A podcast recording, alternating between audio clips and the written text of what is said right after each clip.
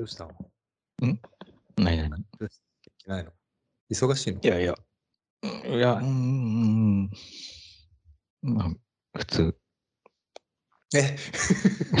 普通な でもだ。いぶちょっと結構忙しいのかなと思って見てたけど。あそう、忙しいんだけど、あ、そうそう、ちょっと、なんていうのかな。なんか見えにくい忙しさがちょっと。いろいろあって、見えにくいっていうの、なんていうか。うん、こうだから忙しいんだ、ちょっとなかなか。ああ、はいはい。うん。これがあるから忙しいとかじゃなくて、結構いろいろと、うーんなんつうの、考えることが多いとかそういうこと？とか、こう、ん何個かある、なうん。何個かっていうか、まあ、なんかいろんなこうタイプの予定に対してこう、うんうんうんうん。入り入り組んじゃってて、うんうんうんそれをこう、なんかこう、あの、組み立てていかないといけないっていうのが一番ちょっと。なるほどね。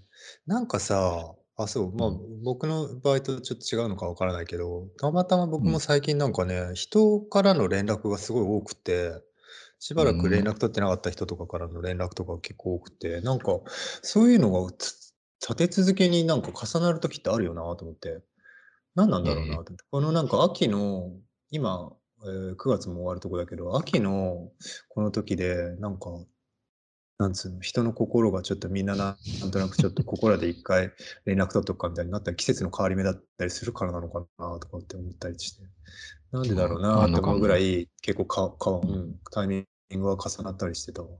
うん。まあ、年末ギリギリになるより、うん。えちょっとなんか、一年が終わりそうな焦りが出てきた時期に、人に連絡したくなる人がいるかも。なるほどね。なるほどね。まあね。まあそうなんだよな。結構これから冬が始まるって感じが僕の周りは結構してて、うん。そっちはどう？まだ全然暑いの？残暑？うーん、まあ、だいぶ涼しくなってきてるけど、うん。まあでもどうだろうな、暑い日もあるし、T シャツでも大丈夫な日もあるし、あ、本当？すごいね、それは。うん、昼間はね、晴れてるとうんそれなりにうん。うん。結構一番過ごしやすいぐらいじゃない？秋の心地いい季節。あ、そうかもな。これ、ちょっと寒く、うん。あそうだね、寒くなる前の、風だけ冷たいけど、うん。太陽は暖かいっていう。うん。いいじゃん。うん。いつぐらいからコート着るんだっけ？何月ぐらいから？うーん、10月あ、でももうすぐじゃん。もう、明日うん10明後日じゃん月半ば。うん半ば過ぎたらいきなり来んだいや、どうだろう。まあ、コートか。コートとなるとちょっと、なんか難しいよね。そうだよ、ね。10月末。どうだろう。あれ？小学校で言うと今、夏休みの後って2学期なんだっけ？えーあれ？いや、年末までは2学期だっ三学期け？3学期？本当3学期なんかあったっけ？長くない ?3 学期ないんだっけ？あ、それは学校によるのか。うちはね、小学校の時3学期までだった気がした。3学期まであるよ3ね学期。だった気がしたんだけどな。うん。3学期ってあれか？あ、そっかそっか。正月明けてからも3学期なのか。あ、あれが3学期か。いや、わかんない。ちょっと待って。1年が明けるでしょ？で、春でしょ？えっうんと、うん春休みが終わったら、うん、うん。あ、違う違う違う。どこから、どこから学年が始まるのはい ?3 年が。4月、4月。4月4月が、だから4春休み月から始っまったら、4月から始まって6月までが、多分ねあ、7月か、ごめん。7月までが1学期だ。で、夏休みがあって、9月から12月が2学期なのかな、じゃあ。9月、8月からね。7月31までが、あ、違う違う。違う違う。あそうかそうか8月31日まで。うん。でが夏休みで9月から2学期か。で、秋休みはないから、秋休もうみがないんだよね。うん。ないよね。だ確からもう、えっ、と、冬まで。じゃあ、1月から3月までが3学期だ。まあそうだな。だからなんか、ちょっと消化試合みたいになっちゃうね。1月から3学期がなんとなく。はいはいはいはい。はいはいはいはい。もう終わってるきような気分になって。なるほどね。確かにそうだよね。全然その新年っていう感じじゃなくて新年が始まってからが最後のなんかなんつうの、大片付けみたいな感じのニュアンスだもんね。うんうん。この感覚でももうやっぱり僕らももうやっぱりもう、ほぼほぼおじいちゃんみたいになってたね、今ね、会話が。おじいちゃんってすっごい昔の、昔のことを思い思い出そうとしてたじゃん、今。いや、この感覚もだって覚えてないもん、あんまり。だってこれ、高高校生までだよね、多分ね。大学生は、もう1ちょっ月ともう違うとか、思う。ううんうんん。春とだって、い正月明けの明けから春までとかうんないみたいな感じじゃない？うん。うん。ない。ないないよね、受験とか。え、大学生でしょ？があって受験とかで学校に入れなかったりとかして。うんうん。だからもう次そうだよもう次の学年っていうかさ、いや、そうだよっ。ていう感じだから、いや、そうだよ。なんか1月から3月ぐらいまでの感じって、やっぱ高校生ぐらいの時までのそうだよ。あの消化試合の感じっていうのは、ほんとそうだよ。で、あの時はさ、でも少なくともその1年間もそれだけまでさ、区切ってさ、しかもさ、1日単位で区切られてたじゃん。その授業みたいのが。時間割みたいなのが。あれはやっぱり今考えるとすごいなと思って、本当に。小学校のさ、10歳とかの人とかがさ、朝からさ、う1時間ごとにさ、全く違うことを考えるわけじゃん。全く違う。まあでも先週とか、うん。まああの、例えばその算数だったら前の日の算数の続きじゃん、次の日の算数。あ水曜日の算数と木曜日の算数がつながってるから、まあまあ、まあただ確かにね。うん。木曜日になかった場合、次金曜日に算数が来るから、うんでも、さ、確かにさ、時間割によってさ、時間割っていうかうんその日のスケジュールによってさ、うん行きたい、なんか楽しい日と楽しくない日があった気がする。あったあった、絶対あったよ。同じように6時間とかの日だったとしても、あった 6, よ6限目まである日だったと。しても、あるよね。すごい。水曜日好みの曜日と嫌な曜日があったよ。うんあったよね。すごいあったよ。今日はいっかっていういやなんかでもあったあった。あのなんかすごい、あの当時はあんまり考えてなかったけど、よくでもあれだね、さ例えば10分前までさ、なんか国語の文章とか読まされてたのにさ、本当に10分後にはさ、なんか実験室でなんか実験してたりさ、なんかじゃあ運動着に着替えて運動してとかって、運動してもさ、1時間で、まあ、45分とかで切り上げてさ、着替え直して、また次に行くとかって、まあ、忙しい。なーって今、うん、今考えるとすごいなーでも逆に言うと、そうしか無理なのかもな。一日、例えば水曜日はもう国語の日だってなって、うん1限目からもう6時間目、6限目までずっと国語の授業だったら、うんうん、どうなの？まあでもさ、国語って言ってもいろんな国語だったらいいよね。この、ここの古文だったりとか、ああ、なるほどね。まああるいはなんか確かに。現代バリエーションは文だったり確かにあるな。うんうん。とかっていう一日で国語をやり続けるのはいいかもしれない。よね。その、ずっと続きで、ありありもうん、うなんか、普通はなんかいまあありあり一週間に分かれてるやつを一日にまとめられてるのは辛いけど、確かに確かに。ただ、なんかさ、もし例えばなんかで休んじゃった時の大幅な遅れが取り戻すのはねあそういうあれもあるか。一確かに確かに。確かに。そうだよね。ついていけなくなる。一日の遅れで一気に、ね、突き放す。確かに。そうだねあでも。やっそれぱりそのそのせいか。うん。なんか切り替えること自体に意味があるのかな結構やっぱり。頭の切り替えをすることになんか脳みそが脳みそにいいとかそういうのがあるのかな。うーん。どうだろうね。でも確かにさう、んさっき言ってたみたいにさ、まあうん行きたい日と行きたくない日はあるもののさ、うんうん。例えばもう一日中行きたくないやつだった時に、うん。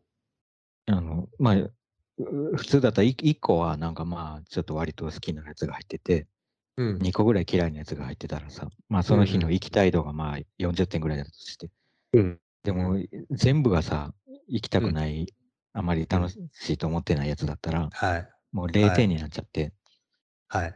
もう全然家から出たくないみたいな。あるいは学校行く途中で逃げたくなるみたいな、はいはいはい感じになっちゃうもんな。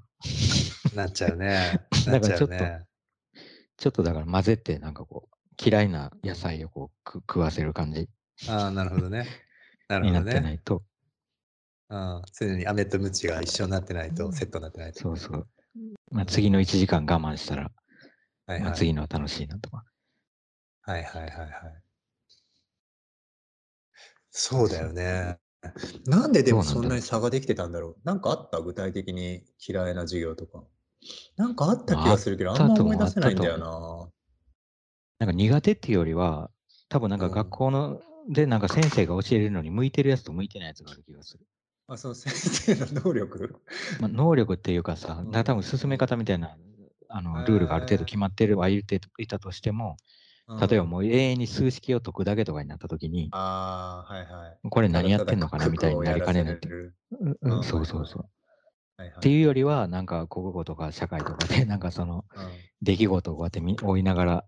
想像できたりとか。他のこと。考えれたりする方が楽しはいかった気がするけど、まあ、だからうん。算数とかは、ああう。いうんシステムには向いてないけど、本来だったらもっとうん。だあの、別に苦行みたいにならないっていうかさ、楽な。しい部分もあったはずなのにってはいいう。意味で、はいちょっと。当時のシステムにはちょっと合ってないものもあったんじゃないかっていう気はあする。あ、なるほどね。なるほどね。その教うん。育システムの話ね。うん。変わったのかな、今。まあ、確かめようがないけど、今若い子何やってるのか知らないけど。なわんかかんない変わったのかね？ね。うん、どうなんだどろうなんだろう。うん。まあ、う。美術とか。歴史とかは絶対変わってるよね。間違いなま、く。それは変わってるよ。う、うんもっともっと最近までやってるでしょ？しかも、かやってあの、んのかな？変わったこともあるだろうし。うん。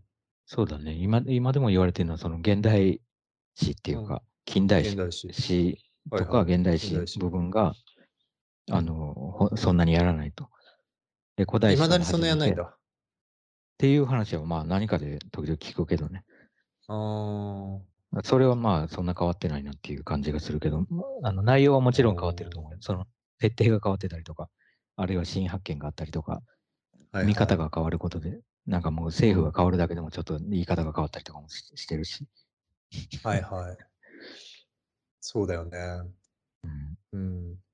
なんかでも僕も、なんだろう、例えばその、僕、いつだろう、あれ、10もう10年以上前だけどうん。あの、高校生の10年以上前っていうか、もっと前かな、15年ぐらい前かな、わかんないけど、の高校生の美術の教科書を見る機会があって、そしたらやっぱり普通にさ、もうあの村上とか奈良とか教科書載ってたのよ。うんうん。いや、あの、普通に高校の教科書でね。うん。うん。でうん。も少なくとも僕の頃の高校の教科書にはそこうん。ら辺載ってなかったし、一切。うん。載で、僕の？頃のうん。うあ、ん。僕のうん。やつは載ってなかった。で、僕のやつうん。の、あの、うん。美術の教科書の表紙は、あのね、うん。エゴン・シーレだったのよ。ああ、なんかエゴン・シーレだったかも。あ、ほんと？エゴン・シなんーレかエゴン・シーが、レだった気がする。なんか僕そうそう、もちろんさ、か。僕からしそうそうそう、僕からしてもさ、全然100年前ぐうんらいの人なんだけど、そうん。れでもやうんっぱり、彼らぐらいが結構なんかまだ新しい方みたいな感じで、なんかほんうーとにあん、ま、でものそうなんじゃないかな。それってやっぱその歴うん。史とか、あの、社会の授業と一緒でさそうそう。やっぱり美術も、美術史っていうか、うん。ま、美術史なんかあったかな。あの、俺ちょっと美うんうん。術系の高校だったから、はいはい。術史の授業はあったけどはいはい。別に中学生とか小学生の時に、美術史の勉強した記憶が、ま、学校で教わった記憶は少なくともなくてうんうん。だからなんか図画工作の教科書があっうん。てうん、うん。だからそれを載ってんのは確かなんかやり方っていうかなんか結構テクニック的なことが載ってたような気がしなくもないんだよ。なんかこの、こうへえ、やって、こうやろうみたいな、これをやってみようみたいな、なんかだからワークショップの教科書みたいな。あ、ほんとに？それすごいね。いや、わかんないわかんなんなんだっこれけ？妄想かな？ちょっと全然記憶がなさすぎて。そうなんだ。いや、勝手確かに僕もあんま記。憶ないけど、なんかうん。僕はね、結構ね、巨匠たちの絵がいっぱい載ってたのはなんとなく覚えてんだよ。なんかそれもそれすごく覚えてる。分かりやすい、なんか例えばピカソとかシャガールとかモネとかね。モネとか、そこら辺がすっん。ごい分かりやすく載ってうんうんてうん。うんうん。あ、こういうのが美術なんだみたいのがあってウォーホなんかでもルぐらいまで載ってねたような気もするけど。あ、ほんと？それ結構う進んで。たね。多分ほんと地域によって違うと思うけど。進んでるよ、それ。ウォーホル載ってたら。なんかでもさ、ほんとにその、なんて言うんだろうな、日本のさ、あの、アートについては、僕の頃は全然なくて岸田流星とか。てなかったの？ああ、載っなんか載ってた気てたかがするな、岸な、ってたかもしれないね。確かに。ああ、確かにそこら辺載ってたか。うん。あの、佐伯祐三とかさ。あ、そういうの載ってなそかった。そんなだっけ？そんなあ渋あ、そう、いあれ。ものに仕上がってたっけ？いや、うんあったと思うよ。ああ、のー、なん本だっけ？当？あの、私誰だ？覚えてないな、藤田僕のやつ。とか。藤田ね。あ、そうなのか。そこら岡本太郎。も載ってた気がする。あ、本当？そんな、うん。そんなすごいね。結構何でも載ってるじゃん、それ。なんでも載ってないけど、その辺うん。は載ってた気がするよ。いや。ー、本当そんなにうん。全然載ってなかったよ、多分。うちのやつ。本当。全然なんかもっとね、西洋にど毒されてるって言ったらあれだけど、西洋画家たちばっかな印象があるな。いや、なんか教科書がカソとか2つあ。った気がする。美術の？違うかな。うん。うん。なんか西洋美術史の教科書と、うん。えでも日本美術史の教科書がないか。いや、あるかもね、そういうあっ学校だったんだったら。うん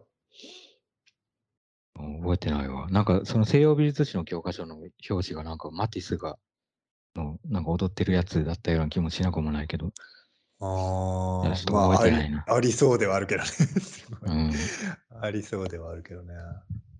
いや、なんかね、この間ね、ちょっとね、話してた時に、なんかあうん。る、まあ、こっちのだドイツ人の人と話した時に、例えば好きなうん。映画とかをさ、うん。バーって、あの、好きな映画とか好きな本とかについて話す機会があって、その時にうん。僕は結構普通にバーって話をし、していたんだけど、共有できてある程度。だうん。けど、それがね、結局共有できてたのがさ、やっぱりさ、その西洋音楽とかなのよ。当たり前だけど。うん。西洋の音楽とか、西洋の、まあ、映画とか、まあ、なんなんでうん。もいいけど、例えばゴダールとうん。かうん。うを、ん。ああ、ゴダールのあれ見た、ああ、あれ見たとか、フェリーニのあれ見たうん。とか、フェリーうん。ニだったらこれが好きとか、そういう話うん。がさ、結構普通にしてて、で、うん。そこにさ、すごく若い子がさ、入ってきたうん。時に、うん。うん。そのまだ20代とか30代の子が、うん。なんかうん。好きな映画とか好きな本は何って言われて聞かれた時に、それがそうのん。全部ね、日本のものだったのね。たまたまうなのかわかんん。ないけど、例えばその日うん。本の、え。最近のその推理小説の作家さんの本とかが大好きで何十冊も読んだとか、その自う分の大好ん。きな映画っていうのも、やっぱりあの日うん。本のアニメの映画で、それがすごく好きなんだ。みたいな時に、なんかさ、しうん。ばらく僕ずーっと聞いてたんだけど、うん。当たり前だけど話が噛み合わなくてさ、全く、まうあ単純ん。な話、か噛み合わないっていうよりは、そうん。の、共有はできなくて、で、まあ、どっかかすりでもすれば、まあもうちょっと話がいったのかもしれないけど、その時はたまたま、まあ一個もお互いに知っている、なんつうの、取っかかりがなくて、うん。話が終わってたんだけど、うなんん。かやっぱり、例えば僕が、その美術、例えば中学とかこ小学校とか中学校とかで習ってた美うん。術の、あの、教科書とかも、なんかやっぱり僕うん。にとってはすごい西洋的だったなぁとは思うい、ん。うん。思い出したわ、うん。今。うん。やっぱり。それが今どうなってんのかなっていうのはすごい感じたわ。うん。うん。うん。うーん、そうだよな。あまあなんかクールジャパン的なう雰囲気でん。押されてるかの教科書もあり、ある、あり得る気がするよね。うん。うん。あの、うん。まあ嫌な意味でっていう、あれだけど、ちょっとうん。そういう言い方をしちゃうけど。うん。うん。なんかさ、それってもうどんどんこれから進んでいくのか、別に日本が悪いとかじゃなくて、どの国もそうだと思うんだけど、そうん。の、やっぱり例えばう昔のさ、ん。戦後アメリカ強い、なんか世界のアメリカみたいな、例えば分かりやすい、なんつうの、イメージとうん。か、うん。う、うんん。なんでもいいんだけど、もちろんそのフランスうん。映画っていう、うん。まあある、うん。うん。結構多くのうん。う国の、ん。まあ人たちうが見れん。て、で共う有できてん。るような、そういった感覚だったりうん。とか、うん。そういったものってやっぱりもうどんどんどんどん、なんて言うんだろう。分、うん。まあ細分化していくのかな。それとも別に関。係ないのかな。たまたまなのかな。まあ誰がその教科書を作ってんのかっていうのによりそうだけど、うん。教科うん。書もさ、まあいろいろな会社があって、うん。なんかい一方向に進んでるわけじゃないと思うから、うん。その、絶対ものにはよるし、どのうん。辺を切り取ってんのかっていうのはう全然違ん。うだろう。まあいずれにせよもう切り取ってんのは間違いないからさ、うん。そこに教科書に全部載ってるみたいな、まあ時点でさえ全部載ってるわけじゃないから、あうの、ん。網羅してるなんてことはありえないそうだね。から、教科書なんてもう抜粋の抜粋にも程があるうんうん。そうだっね。ていうことを、まあうん。最初に書いてあればいいのになっていう気もするよね。断りとし まあ、て。どんな教科書でも。ううんうん断り必要だよね。その、うんなんつうの。よくあるじゃん、漫画とかでもさ、人種差別的な表現が含まれていますが、みたいなやつとか。ああいうのもちゃんと入れて、ゴリゴリに書き切ってもらったらいいのになと思う。いや、なんかね、そう思ったことのもう一つのきっかけは、あの、最近の、まあ、それは全然僕がたまたまラジオみたいなやつで聞いてた時に、うんその最近のアメリカの美大の、うんあのー美術史では、普通に、あのー中国美術史ができてるっていう話があって、で、それもやっぱり面白いなと思って、まあ当たり前だけど今までそういうジャンル自体、ジャンルっていうかその授業自体はなかったんだけど、やっぱり21世紀になって、アメリカの普通に美大で中国美術史を結構、まあ、取る人が増えてるというか、うん。まあ普通にまあ授業として成り立っていて、だからそういったものもさ、やっぱりどんどんどんどん変わっていくじゃない？なんだろうな、マーケットとも関係あるのかな、そういうのって。もちろん関係あると思うよ。うん、ままあ、あとは結人の興味。うん。あの、まあ、特にさ、中国美術ともなってくるとさ、うん。中中国の中だけでこうやって区切られた美術なんていうのは、まあ、それ日本美術なんて、どこの美術だそうだけど、ありえないってなって、で、そのいずれかの時代でさ、どこかの国と、まあ、うんまあ、国っていうか、国の境目だって今と昔じゃ違うから、はいうん。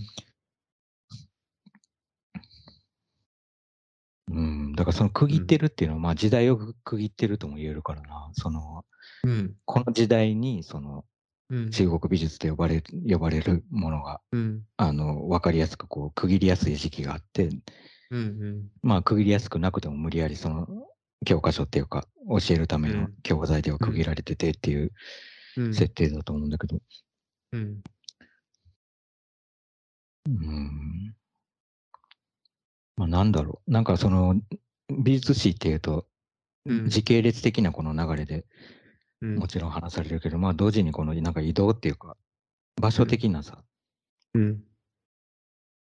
広がりとか移動とかもあるわけだから、まあ特にアジア、まあヨーロッパもまあアメリカだってもちろんそうだろうけど、うん。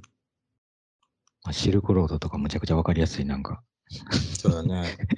キーワードっていうか、うん。宗教とかもそうだけどさ。うん。だからまあなかなかなんか、なんとか美術史っていうのは難しいね。そうだね。そうするとなんとか美術史っていうそうするとむちゃくちゃ区切らない。といけないっていうか、真真の時代の中国の美術とか言ったら、まあわかるよ。うん。わかるんだけど、うん。うん。中国美術史とか日本美術史とかになった時に、うん。う結構さ、あの、その外との区切りの中で考えちゃう、区切区切って考えちゃうとわけわかんなくなるもんな、どう考えても。うん。現代で、現代でもわけわかんなくなるし、うん。現代の日本のアートとか言っててもさ、うん。結構わけわかんない、なんかその設定も。うん。特に現代になればなるほどね、すごく区切りは難しいよね。そうそう、わかんないし、まあこれが1000年前であってもさ、うん。日本の美術とか言ってても、まあ日本の国の中の遺跡で発見されたから日本の美術だけっうん。て言われてるだけでさ、うん。うんまあそれが何の、どこから流れてきたのかっていうことを話さないでそれが成立するなんていうことは絶対ありえないっていうか、うん。うん。まあそう考えると何なんだろうな。その、まあだからやっぱり書き手がいて、その思惑がああるっていうことだと思うよ、普通にあの歴史だからやっぱり。なので、普通にそのアメリカ美術って言った時にさ、戦後アメリカ美術っていう一言でさ、まあ、ある程度みんなが共有できるようなイメージみたいなものを作り上げたその史実というか、なんつうの歴史があるわけじゃん、歴史というか物語があるわけじゃん。そういうようなのに近いとは思うよ。実際にまあ、その時にさ、まあ、アラスカの奥地で何やってて、人が何やってたかとかっていうところは出てこな来なくてさ、例えば。なんか分かりやすく、まあ、まとめて、こういった、まあ、パッケージングをして、まあ、こういうふうに、えー流れがああるから、まあ、今に、今がありますみたいな感じで、まあ、もちろん最初に出てきたそのマーケティングみたいなものにも関わってくるし、人の、まあ、興味みたいなものにも関わってくるよね。うん。うん。まあそっか。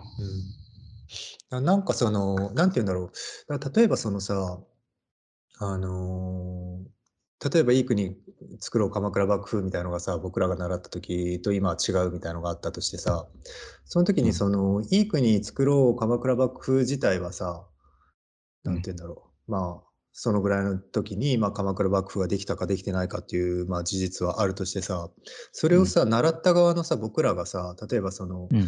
えー鎌倉幕府と言ったら、まあ、いい国作ろうでしょうとか言って僕は例えば言ったらさ、若い子からさ、うん。いや、鎌倉幕府が作ったのは違いますよ、みたいな感じで言われたとしてね。うん。で、そこにさ、事実がさ、どうこうっていう以前にさ、なんかさ、うん僕が、その、鎌倉幕、いい国作ろう鎌倉幕府っていうひ 世代の一員というか、そういうなんか歴史認識を持っていた、その世代としてさ、歴史が作られるっていうか、それも、そっちもすごい面白いと思うんだよな。だからなんかじ史実がどうこうっていうより、どういうふうな形で史実をつか伝えられたかっていうか、そういう伝え方してた時代みたいなさ、史実自体がどうこうっていうよりは伝えられ方とか、まあ要するに例えば書き手が変わったら書き手、まあな内容も変わるみたいなもんでさ、うん。それが結構やっぱり面白いよなと思うんだよな。うん。うんだから案外本当にその歴史の史実でどれが正しいか正しくないかっていうのは多分そこまで問題じゃなくて、それをその時そうやって教えてたんだっていう、まあさっき言ってたように、例えば中国美術がどこで区切ったかいいかなんて、そんな事実自体はさ、最最まあ区切れないにもかかわらず、その時そうやって教えてたんだ。でもまあ10年後は全然違う教え方してるかもしれないしみたいな。それによってまあ歴史が変わっていくっていうよりは、歴史っていうものを 認識している人たちの中での、そのなんか世代別とか時代区分が出来上がってるっていうのが、しかもそれがある程度共有できてて、そのまま共有できてる部分が全く違うところでだけズレができてるっていうのが結構面白いなと思うん。でも、なんか言うほど、例えば日本の人ってうん日本の歴史そんなに知らないと思う。う。ああ、はいはい。うんうん。あの、もちろん鎌倉幕府とか、そのうん徳川幕府とかそういうキーワードはもちろんし、あの、黒線、黒線じゃない、赤線引っ張ったり、く字がうん太くなってるから、うん。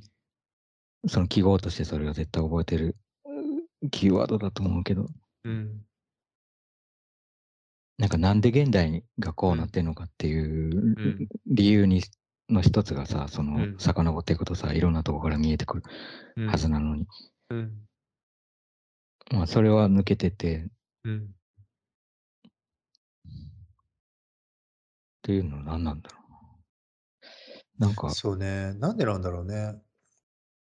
なんかやっぱり歴史と現在がなんかつながってない感じがあったりするもんね。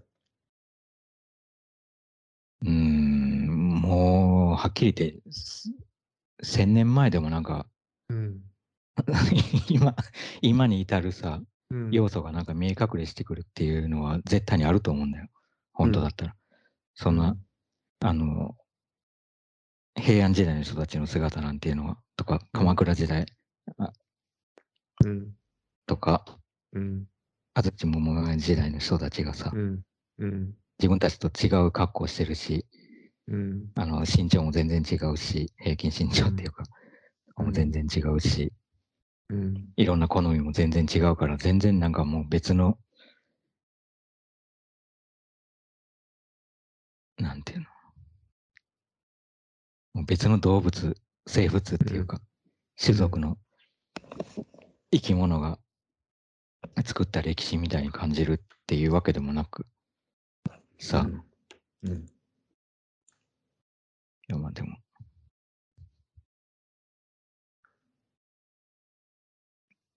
うん。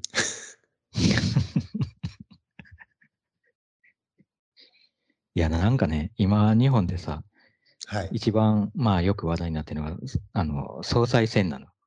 で、まあ今日、だ。それが、そうそう、結果が、たっていうかたまたまもちろんそれはすごく僕もニュースで見てたけど、すごく意外なことに、たまたま昨日だか一昨日ぐらいに日本の、でうんあんまり全然それの人は知らない人だったんだけど、たまたまちょっと話す機会があって、あった時に、今日本で一番話題になってるのはやっぱり小室さんですよって言ってたから、そうなのか、本当に。小室さん、小室さんもね、うんまあいいんですけど。はい。総裁選の方は一応ニュースは見ましたけど。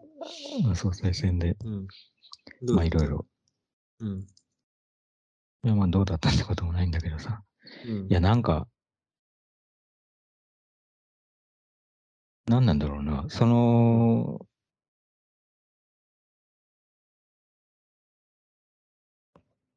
いやーうん。なんかね、うん。出し渋ってるね。なんていうのかな。いや、出し渋ってるんじゃなくて、どういう言葉で言えばいいのかちょっと思い浮かまあばないんだけど。、だ確かに確かに。なんていうか、別になんかその。うん。そうそう、こっちになったらよかったとか、なんかそういう話でもなく、うんうん。あの、かといってなんかいこう応援応援してたんだよとかそういうことでもなく、はいはい。あのなんかまあもうさ前提としてさこのそ、まあ、自民党の総裁選じゃないこれって。はい。はいでその前にまあもうよくこうメディアではい。の取り上げ方からすると、はい。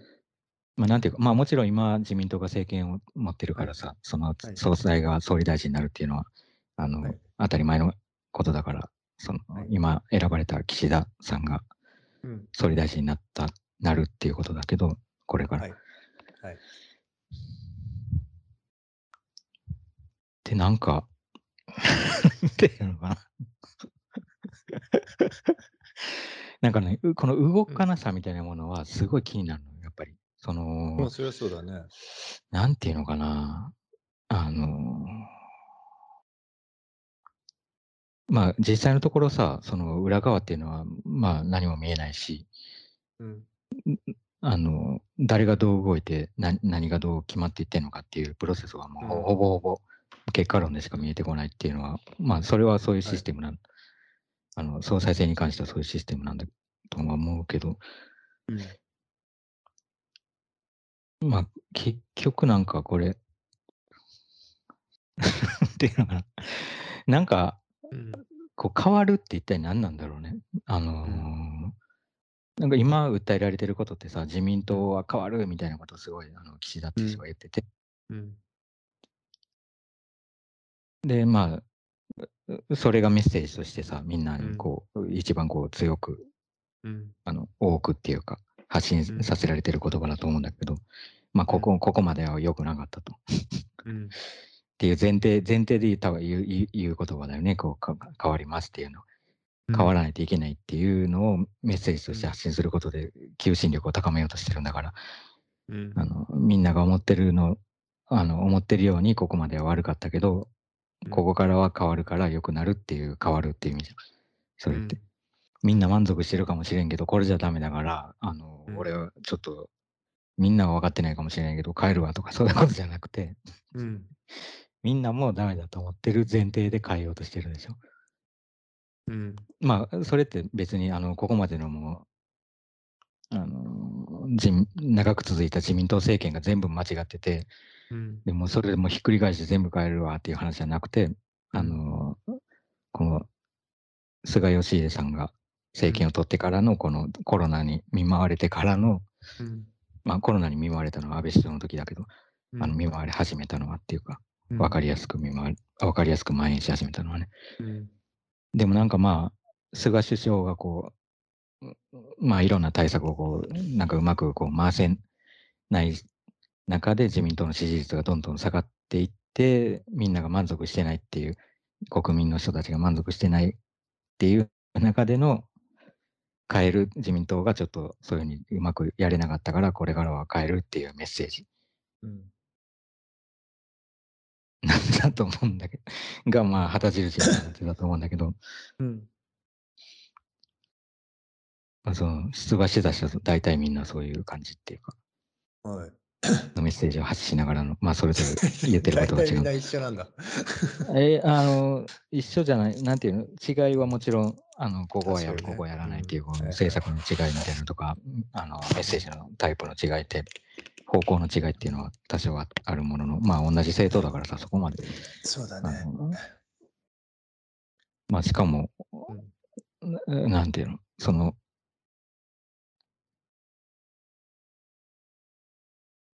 でもこの政党の中にさ、はい。あのなんか全く違うこう方向性の人たちがいたときに、うんじゃあこう全く違う、まあさらに自民党とは違う野党の人たちもいるわけじゃない。うん。まあ自民党とは違うというか、与党と違う野党の人たちがいる。じゃない？いくつか党があってさ。でも自民党の中でそんなに何個もさ、うんなんていうか、内側の野党みたいな感じでこう、メッセージを出出しちゃうと、うん。そもそもこれはじゃあもうその野党みたいな、野党の存在をこう、あの、そもそもないみたいな感じで、うん。のさ、あの、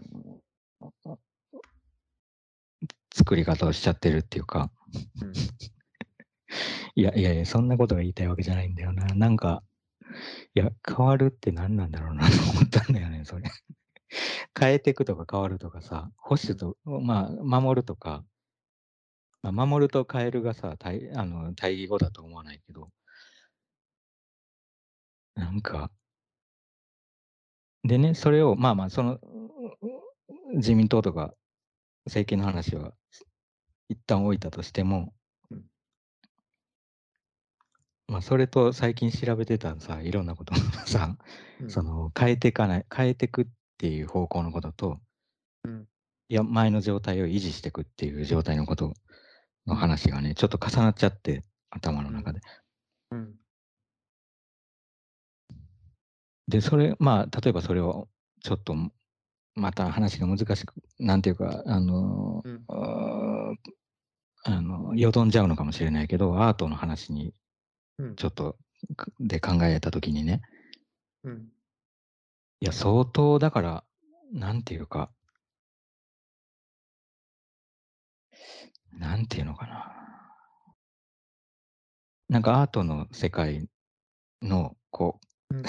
アートの世界っていう、そんな世界ないんだけどさ、あの、なんだろう、あの、何かしらのさ、こう、新しい提案がされて、まあ、その、あ新しければどんどん何でもいいんだよとかっていうことが言いたいわけじゃなくて、なんていうのかな、その、違う提案をどうぞ、こう、どんどん出していってさうん、可能性を出していくっていうか、別にどんどんもうなんかどんどん変えていってもなんかもう何一つ定着しない方がいいと思ってるわけじゃなくて、うん。あのどんどんこうあ新しい新しいっていうのかなまあ別のっていうことか。別の提案みたいなのをどんどんこう出していってでそれを見れるっていうのはさ一つの楽しみの一つだと思うんだけどその展覧美術の何かを見るときっていうのは、まあ、展覧会だけじゃないかもしれないけど、読んだりうん見たりするっていうことにおいては。はい。ということは、そこで何も変わんないよっていうものがあったとするじゃん。そういうことが、まあそういうことが言いたいかどうかは別として、そういうことを発信しちゃってるものっていうか、まあ、何も変わんないと。で、変えない方が、うんもう変わんなくていいんだと。あのまあ別にいいんだよ。あの変わんな実際問題だから別に あの変わらない方がいいものもあるかもしれないし、あの、はい。なんかこう崩す方がいいと思ってるわけじゃないんだけど、必ずしもね。うん。でもなんか、なんていうのかな、よよどむようだったら、やっぱりそこはなんか別の提案をしていくっていうか、可能性は少なくとも示していかないといけないっていうかさ、それ選ばなくてもたとえ、うん必ず選ばれるわけじゃなそれがなんかこう、あの多くの人に支持されて、そっちの方向に何か大きな流れができるわけじゃないと思うんだけど、でもそれでもなんかいろんな提案をしていくっていうのが大切な、っていうか面白い部分だと思うんだけどさ。うんということは何かのこううん別のことを提案できる別のことを考えた方が考えるっていうのが一つの仕事のし仕事あうん仕事じゃないか、となんていうのかなあの面白みの一つっていうかさ楽しめるね。楽しみの一つだとでそれがちょっとワクワクするところでもあるあるじゃない？そのうん。うん。まあそのつくあの提案してる人たちからしてもそこが楽しみだったりまあ見てる人からたちからしてもそこが楽しかったり面白かったり、まあ、あるいは不快に思ったりとかいろんなことを考えると思うんだけど、まあ、そこで何かしら動くっていうかさ、まあ、1ミリでも、うん。うん。うん、0.1ミリでもなんか動いたり動かなかったりするっていうのが面白いと思うんだけどでもそこでなんかうん例えば何も動かないっていううん。のを前提にやるのはうんなんかやっぱりうんなんか変な気がするんだよ。なあの何も動かないっていうことが前提にってことだね。前提にがおかしいんだな。その前提がおかしいと。あの何も動かないっていう提案をするのは別に俺はおかしくないと思うんだけど、うん何も動かないっていうのが今なければね、今あんまり見られないようなものだったら別に動きまくるのがいいわあの、もう、なんていうか、蔓延してるんだったら何も動かないっていう別の道も提案するっていうのは全然ありだと。うん。だけど、うん。もう何も動かないぞっていう前提をうん。持って、その中で、うん。なんかこう、あのーまあもっと言っちゃうと、何も動かないっていうことを前提に、何かを動かしてるような動きをそこで提案するのが一番良くない気がしたの。最近俺がある展覧会を見て思ったことなんだけど、それって。あ、そうなんだ。最近って言っても、まあちょっと前だけど。うんそうそう。だから、それってさ、なんか、なんていうのかな、なんか、あくまでさ、そのう、んわ一つの枠の中に守られた中での、うん。うん、まあまあまあまあ、結果的にはまあ、その枠っていう考えも難しいんだけど、え、どう、なんかちょっと、どうもこれ、尻滅裂だよね。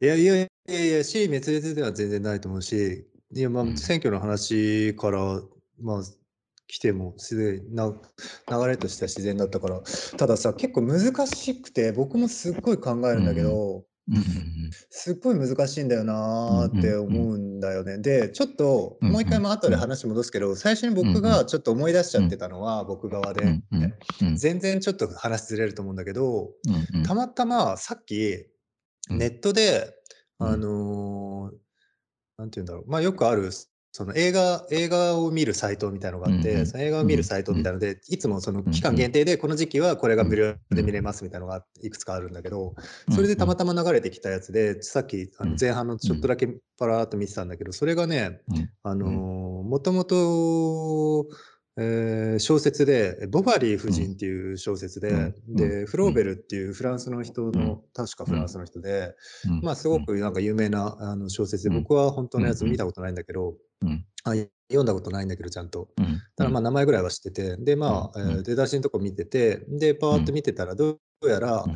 まあフランスの片田舎の、えー片田舎で、まあ、育った可愛うん。い素敵な女の子が、まあ、えー医者の、えーうん。すごく真面目で、堅実で、で、まあ、うん。血筋とし、あの血族としても、まあ、いうんいような、まあまあ、ある種、えーまあ、ある種当時の時代においても、うん。まあ、今で言っても多分言えると思うんだけど、まあ、うん。理想的な旦那旦那さん像というかお父さん像というか、うん。まあ、そういうようなうん。家庭を作る意味ではすごく、うん。えーまあ、適しているような男性と出会ってうん結婚をして、うん。で、えーやっていくんだけどそのボバリー夫人っていう、まあ、ボバリーっていうのがその旦那の名前で、でうん。夫人の方がその奥さんなんだけど、その、うん。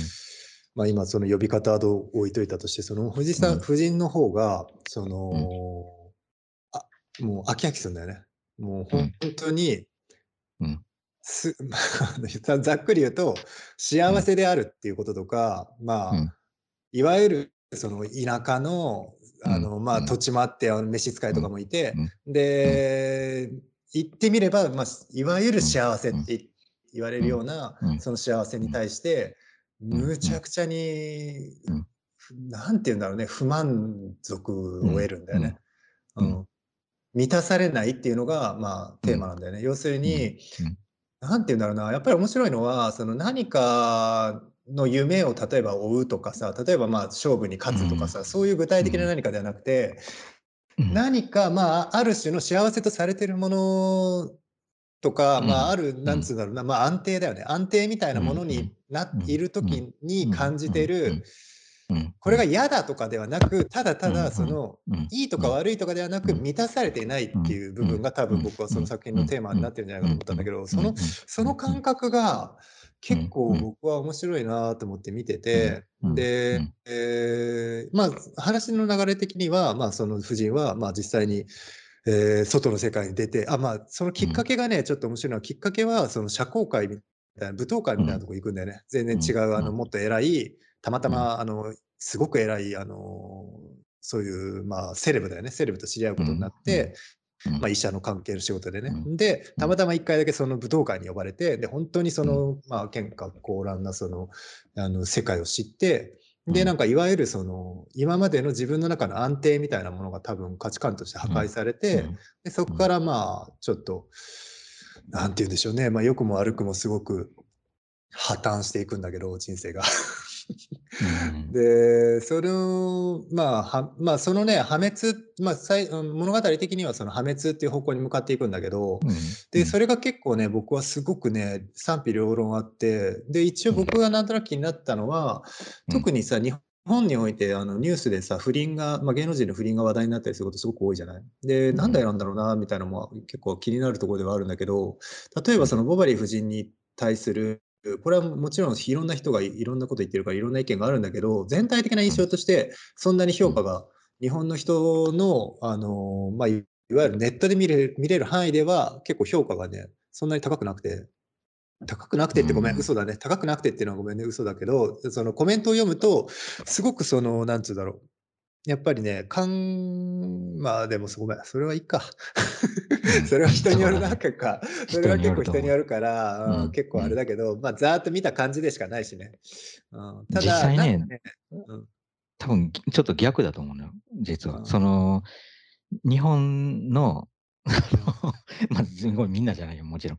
あの、ただ流行ったりするものって、うん意外とその羽目を外してるもので言ってし、まあ一言で言うとね、例えば風鈴とかも、まあそう浮気とかもそうかもしれんけど、あはいはい。で、そういうのでさ、まあ、例えばなんか、まあ、韓国とか日本で作られたそういう映画とか、うん。まあヨーロッパのものとかう、ん。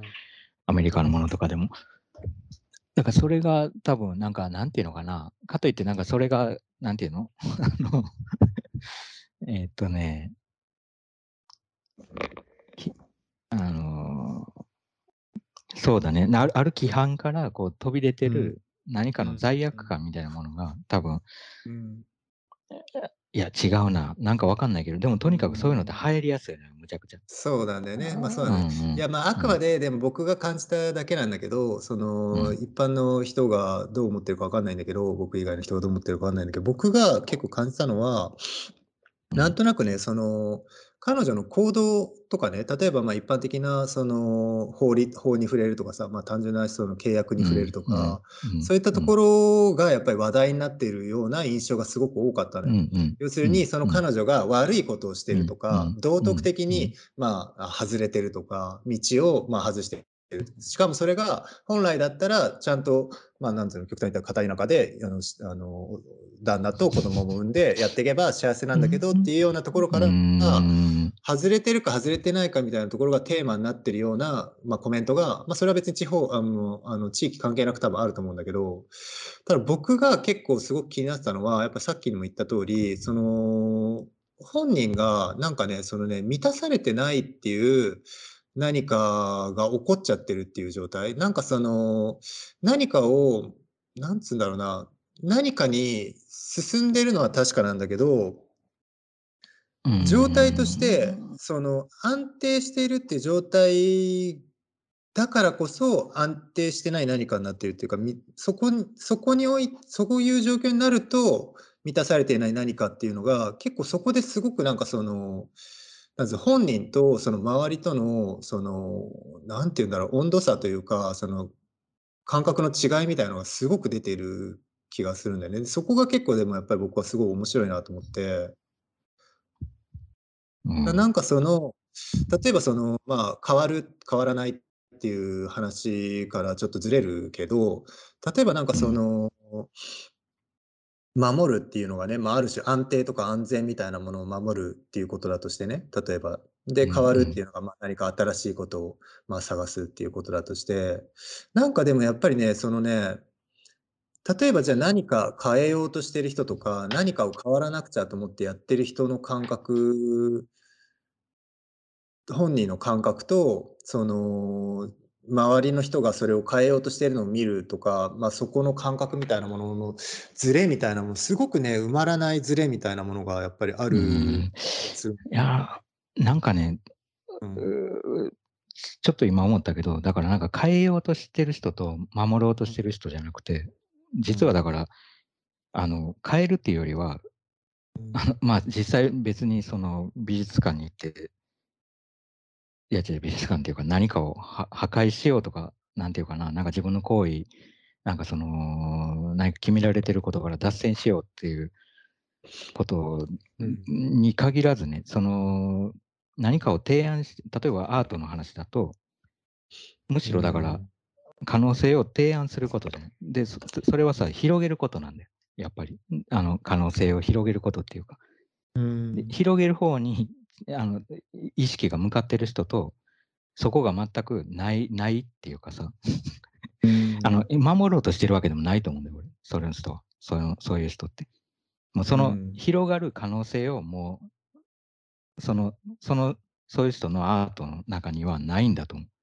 広げるっていう可能性がないというか、まあもちろん赤を青に変えてみようかとか、そうそういうのはあると思うけど、とか、まあ別にそのひ自分がやってる表現自体に対してだけじゃなくて、そのアートが持ってる意味とかもさ、あのーい広広げたり可能性として、まあ可能性なんて失敗するかもしれないから可能性なわけでさ、あのどっちに転ぶか分かんない可能性っていうものは想像でしかなかったりもするし、妄想でしかないじゃんって言われてもおかしくないようなこと、そんなの現実的じゃないよって言われてもおかしくないようなことばっかりだの、ほとんど。まあ、だとしても、うん。それを可能性を提案していくことっていうのは、何かちょっとでも広げたりとか、まあ、形が変わったりとかっていうのもあるかもしれない。だから、その、なんか、一つの規範をなんか破壊するか守るかっていう、このなんか対立じゃなくて、多分なんかその、まあ、境目が見えてて、で、それをこう、なんていうかな、別の可能性もあることをこう示す人、示そうとしたくなる人と、うん、まあ、そもそもその示したくならない人じゃなくて、そそれを考えない人っていうか、全くその、あの、ベクトルがない人。まあ、うん。この前話してたなんかその、あることを言われることによって、そのなんかこう、フラグが立ったりとか、なんかこう、うん。軸ができるっていう話をしたけど、そもそもそういう軸がない人っていうのが、俺はいる気がするんだよ。うん。で、それ、あの、まあ、いるっていうよりは、生活の中ではもしかしてあるのかもしれないけど、そのうん。人間としてはあるのかもしれないけど、少なくとも何かアートを作ったりとか見たりする中で、うん。その軸がない人っていうのは結構、まあ、うん、俺はいると思う。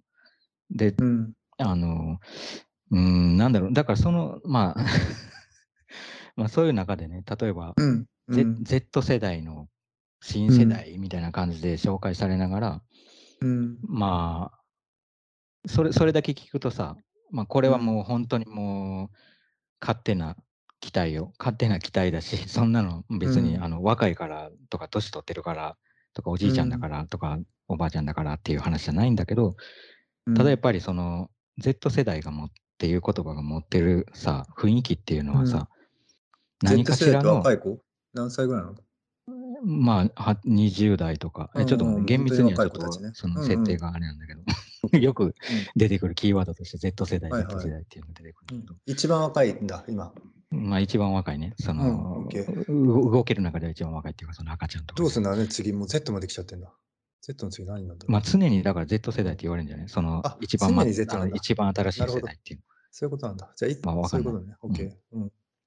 で、その Z 世代の、うん。まあ要するに新世代のみたいな話だよね。うん。ってなった時に、うん。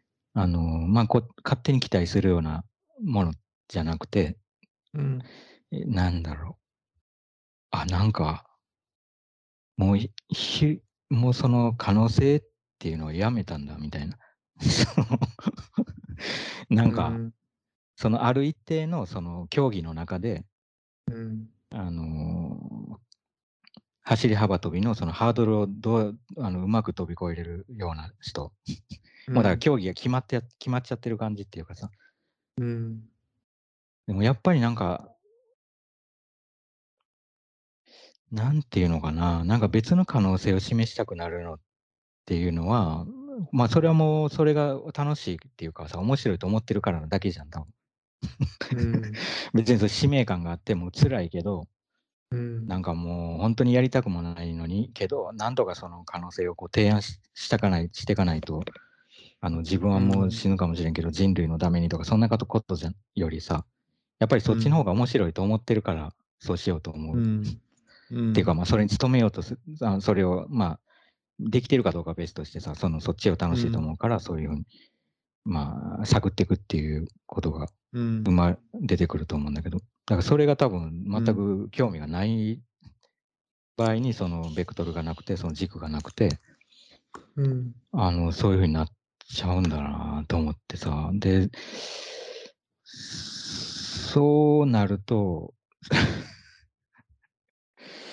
なんていうの、まあ、それを作り上げてんのが何なのか、俺はまだなんかちょっと探り中なんだけど、その、なんていうのかな、その、守ってるわけでもなく、うん。守ってる、守るのは守るので、まあ、能動的な動きだと思うんだよ、俺は。その 例えばね、その、奈良県のお寺を守ろうとしたときに、あの、ただその古美術が好きなだけじゃ守れないから、うん。あの、何らかのその手段を考えないといけなかったりとか、いろんな、それが何なのかっていうのを研究しないと多分守れないからさ、うん。守るのは守るで、それなりの能動性が必要なんだけど、でも、俺が、その、俺が言ってるその感じって、だから守ってもなくて、軸がないんだよね。だから、軸がないんだと思う。その広げる軸もないし、守る軸もないっていうか、その、うん。要するに文化に興味がないんだと思うんだよ。あの、美術、まあ、もっと狭く言えばアートに興味がないっていうか、何に興味があるの？自分だと思う。その、まあ自分に興味があるのはもちろんいいんだよ。その自分に興味がない方がいいと思ってるわけじゃなくて、うん。まずは自分に興味があるっていうのは全然あの当たり前だと思うんだけど、じゃあ自分にしか興味がない気がして、うんまあ、あるいは自分が知ってることうん。にしか興味がないってなった時にさ、やっぱり何が楽しいのか分かんないってなるっていう不安は感じる。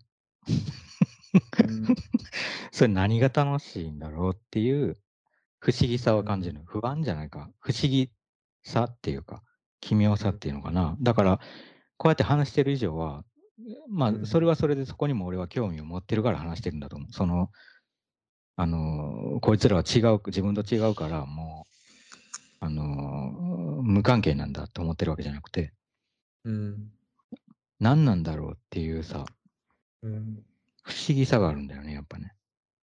うん。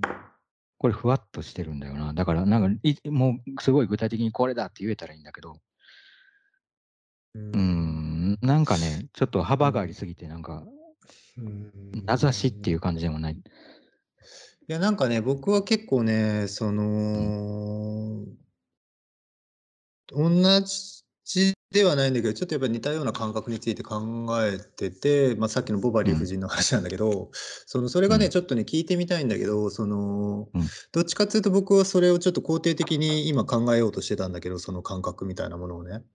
その、ただ、前回のその軸とかベクトルっていう話からはだいぶずれるんだけど、まず最初にさ、やっぱり出てきたのが、その変わるか変わらないかっていう話をしたときに、そのん。僕が気になったのは、やっぱり変わる変わらない話って基本的にさ、こっから変わるかこっから変わらないかみたいなさ、ある種のその土台が必要になるじゃない？その今、ここからまあ変わるのか、うん。ここから変わらないのかっていう、結局その、まあ、前提とか土台みたいなものがあって、そこから次どっちに行くのかっていう話になる気がしてね。うん。で、そうすると、やっぱりその前提みたいなものを、まあ、うん。まあ、前提だから、まあ、前提とするんだけど、ただ、その前提みたいなものがない、その、変わるみたいなものがあるんじゃないかなっていう気がなんとなくしてて、で、僕はそれを、まあ、ちょっとなんかさっき見て、ちらっとだけ見た、そのボバリーさんの、あの、なんか満たされなさみたいなものにちょっとつなぎ合わせ考えてたのね。なんかそのうん何かがあって、これが嫌だから私はこうしたいみたいなのとか、例えば今の政治が嫌だからこっちに行きたいとかこうしたいとかっていう、そういったものももちろんあるし、それが悪いわけでは全然ないんだけど、そうじゃなくて、何かがわからないけど、何かに対して、その前提になってない何かがもうすでに欠けてて、そこに対して何かを埋めるような形で動いてる動きみたいのがある気がして、で、その前提を必要としない変化というか変わる気持ちみたいなものが、まあ、あるんだとしたら、なんかそれをちょっと僕はさっきポーリさんを見ながらちょっと考えてたんだけど、で、今のその話の、まあ、具体的なさ、今の話はさ、具体的なそういう世代の、あの、人たちの、まあ、動きとして言ったから、まあ、ちょっとずれる感じはせ印象としてはあったんだけど。世代って言っちゃったけど、その、うん。若い人たちがみんなこうって言ってるわけじゃないよ。あもちろんうん。うん。そそのね。ここれはおじさんだろうが、まあ、おじいさんだろうが、おばさんだろうが、おばさんだろうが、ねおじさんだろうが、まあ、いろんな世代にいるタイプで、うんうん。別に、あのー若い人にこれ特段多いとか言ってるわけじゃなくて、多分今の、うんうんうんあの流行り一つのなんか大きな、はいはい。なんか見えてる、はいはい見えやすくなってるわ何か。について言ってるだけっていううん感じ。うん。わかる。うんで、例えばさ、ぼ僕とかもさ、実際にその、まあ、アート好きだし、アートのこと調べるのとかも好きだから、実際にその前提とか土台みたいなものとかを、あの知ってる楽しみってすごくあるわけじゃん。知ることによってうん。凄まじく広がっていくっていうか、まあ、実際うん。本当にそれでうん。広がってくるからさ。で、基本的にうん。僕個人的な考えではやっぱりそういった興味だったりとか、好奇心みたいなものが、うん。まあうん。基本的にもう生きる原動力みたいになってると思ってるから、だからそういう意味ではうん。そのどんどんどんどん、なんて言うんだろう、まあ経験にしろ知識にしろ、うんあの土台それが土台に、まあ、最終的になったり前提になったりとか、そういったことで、まあ、比較検討していくことっていうのはうん。もちろん肯定的なんだけど、うん。それだけじゃない何かがあるのも分かってて、でそこが、そのなんか前提とか土台とかでも実際にさ例えば僕らだってさ当たり前だけど一番最初なんつうんだろう常になんか理由があってさあのこれだからこうしたこれだからこうしたっていうわけじゃなくてさ、うんいきなりポンと浮かんで何かが始まることとかも知ってるわけじゃん一応。感覚的に。それこそ前言ったその予兆みたいなものだったりするだろうけどその具体的に何かなんつうんだろう理由原因前提がしっかりあった上でじゃあこれとこうこれがないからこれを出そうとかって常にやってきたわけじゃないじゃん。多分、まあ、ここと言葉っていう意味ではね、言葉にできるかどうかっていうと、できない部分もあったっていうだけで、何もないっていうのはない気がする。その、うん。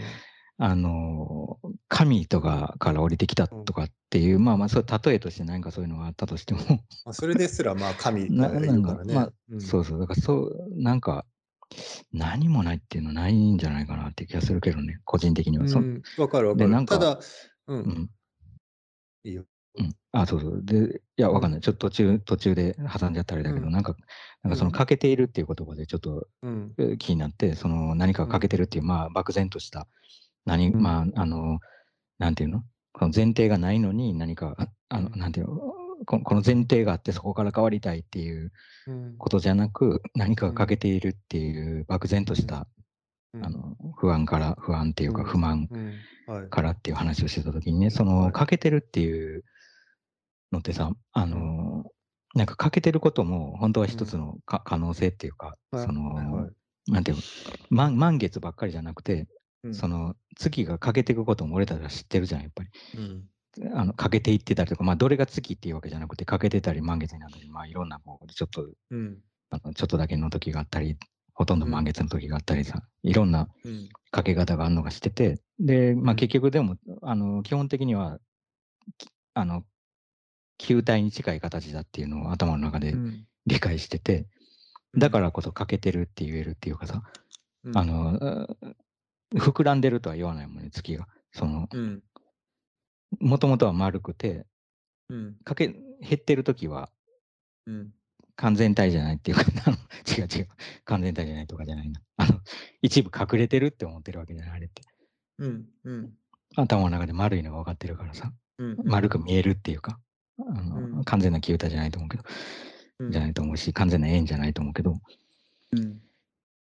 だからそれを考えると、なんか漠然とした欠けてるっていうのも、俺は本当は分かってる気がするんだよ、その欠けてる部分。あのうん。言葉にできないだけっていうか、あの欠けてるのが認識できるのは、あの満月があると思ってるからで、ただその満月っていうのが本当に丸いかどうかは分かんない不安もある。その、その時ってね。で、だってそれってさ、子供の時からずっとある感覚で分かるもん、ちょっと。その何かずっと何か欠けてると思い続けてるっていうか、うん。あの、別になんかこれ、ど田舎だったから不満とかなんかそういうことじゃなくてさ、あの、うん。都会のが刺激が多いとかそういうことじゃなくて、とかうん。もっと刺激的ななんかもう、大冒険したいとかなんかそんな単純な話じゃなくてさ、うん。何かがなんか常に欠けてんのよ、確かに。で、でそれって子供の時からずっと思ってるよ。で、うん。どんな状態になってもね、どんな状態になっても思い続けてるっていうか。だから、月はさ、えあの、永久なのが分かってるから、欠けてるの、どんどんだけ欠けてるのかがなんとなく分かるから、不安度としては低いけど、うん、今さ、その月の形が、月っていうか、その、もし何かが満ち足りた時の形がね、9かどうかも分かってなかった時に、ただ欠けてることだけが分かった。分かってるっていう状態だった時に、そういう不不安とか不満みたいなものが常にあって、はい。あのー何かその形を探らないとっていう、まあ、その形が実際に探り当てられても、最後形が分かりましたっていうことは、おそらくないのはちょっと分かりつつも、はい。欠けてることだけが分かってる状態なんだもん。はい。でそれはね、確かに、うんなどこかでずっと不安だし、不満なんだよ。うんまあ、ただそれがさ、なんかネガティブに、その、うんあの、なんかそれでしん、なんかもう神経参っちゃうわ、みたいなことだけじゃなくて、もちろんそれ疲れる時もあると思う。あの、常に大満足の方がいいのかもしれないけど、そうはいなれないっていうのは常にあってっていう。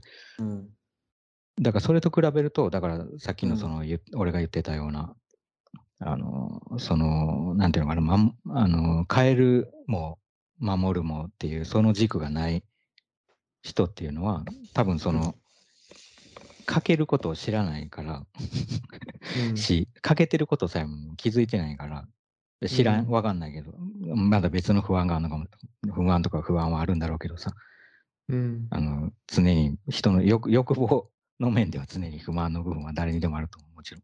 その、うん。もうもうどんな金持ちでももっと金持ちになりたいと思ってるかもしれないし。うん。でまあその、そういう意味では欠けてるのかもしのが自覚はあるのかもしれないけどさ。うんまあでもどうだろうね。なんかその、いや、最初自民党のその総裁選の話してたけど、うんうん。で、変える変える、変わる変わるっていうのが一つのなんかこうんううん。メッセージ、なんか旗印に大体の人がなってたっていう。はい。あのうん。まあもうもう分かりやすく、もう前の路線みたいな人もいたんだけど、うんあのー多数の人は変えていくっていうのが一つのメッセージ、強いメッセージになってたと。うんで、はいはい。それ、それがさ、なんとなくこううん。空転してる感じがするのって、やっぱり、うん。あのー自民党っていうこの一つの枠の、一つの円の中に閉じた中でのはい。変わるっていうはい。範囲っていうのはさ、やっぱりこう閉じてる円だと、この面積が限られてるからさ、はいやっぱり月はどこまで行っても丸いから、はい。あの、四角くなれない、やっぱり三角にもなれない、あの、三角っていうかさ、そういう、はい。うんあの、五面体とかにもなれないごうん。からさ、球体のままだから、その範囲の中での変わる変わらないの話になった時に、やっぱり、ななんていうのかな、そあのーまあ、それを、マイナーチェンジみたいな話しちゃってもいいのかどうかわかんないけど、うん。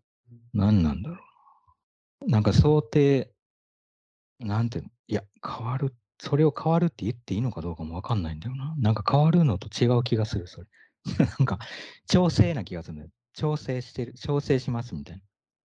その自民党の話に戻すとね、それ、調整するっていう、言った方がなんかうん合ってるような気がする。もっとなんかうん今に、現在に合わせ、現在の状態に合わせて調整しますみたいな。うんだから、変えるっていうのはちょっと大げさっていうか、あの大きく出たなっていう感じの言い方になっちゃってる。まっていうか、あまあメッセージだから そうそうそう。宣伝だから大きく言わないといけないっていう、そうだね。あれだけど。なんかでもさ、思い出すのはさ、まあ、それが良かったかうん。悪かったかは別として、まあ、それがどんだけ実行されるかどうかは別として、インパクトがあったのはさ、やっぱり自民党をぶっ壊すって言った人がまあいたわけじゃん。うんうん。例えばその、自民党が変わるって言ってることの、まあ、自民党じゃなくてもいいや、ごめん、なんかを変えるって言ってる時に、ある程度確かに何かをぶっ壊すことになることはあるじゃん。なんかそこの、それがない上での変わるって、やっぱりリアリティがついていかないところがあるんだよね。うんうん。うんうんうんまあ、ちょっと別にあの自民党にだけに限らずの話だけど変わる変わらないって何かを変えようとするときにやっぱりそこにどっか破壊がやっぱりわかる。あるっていう。うん。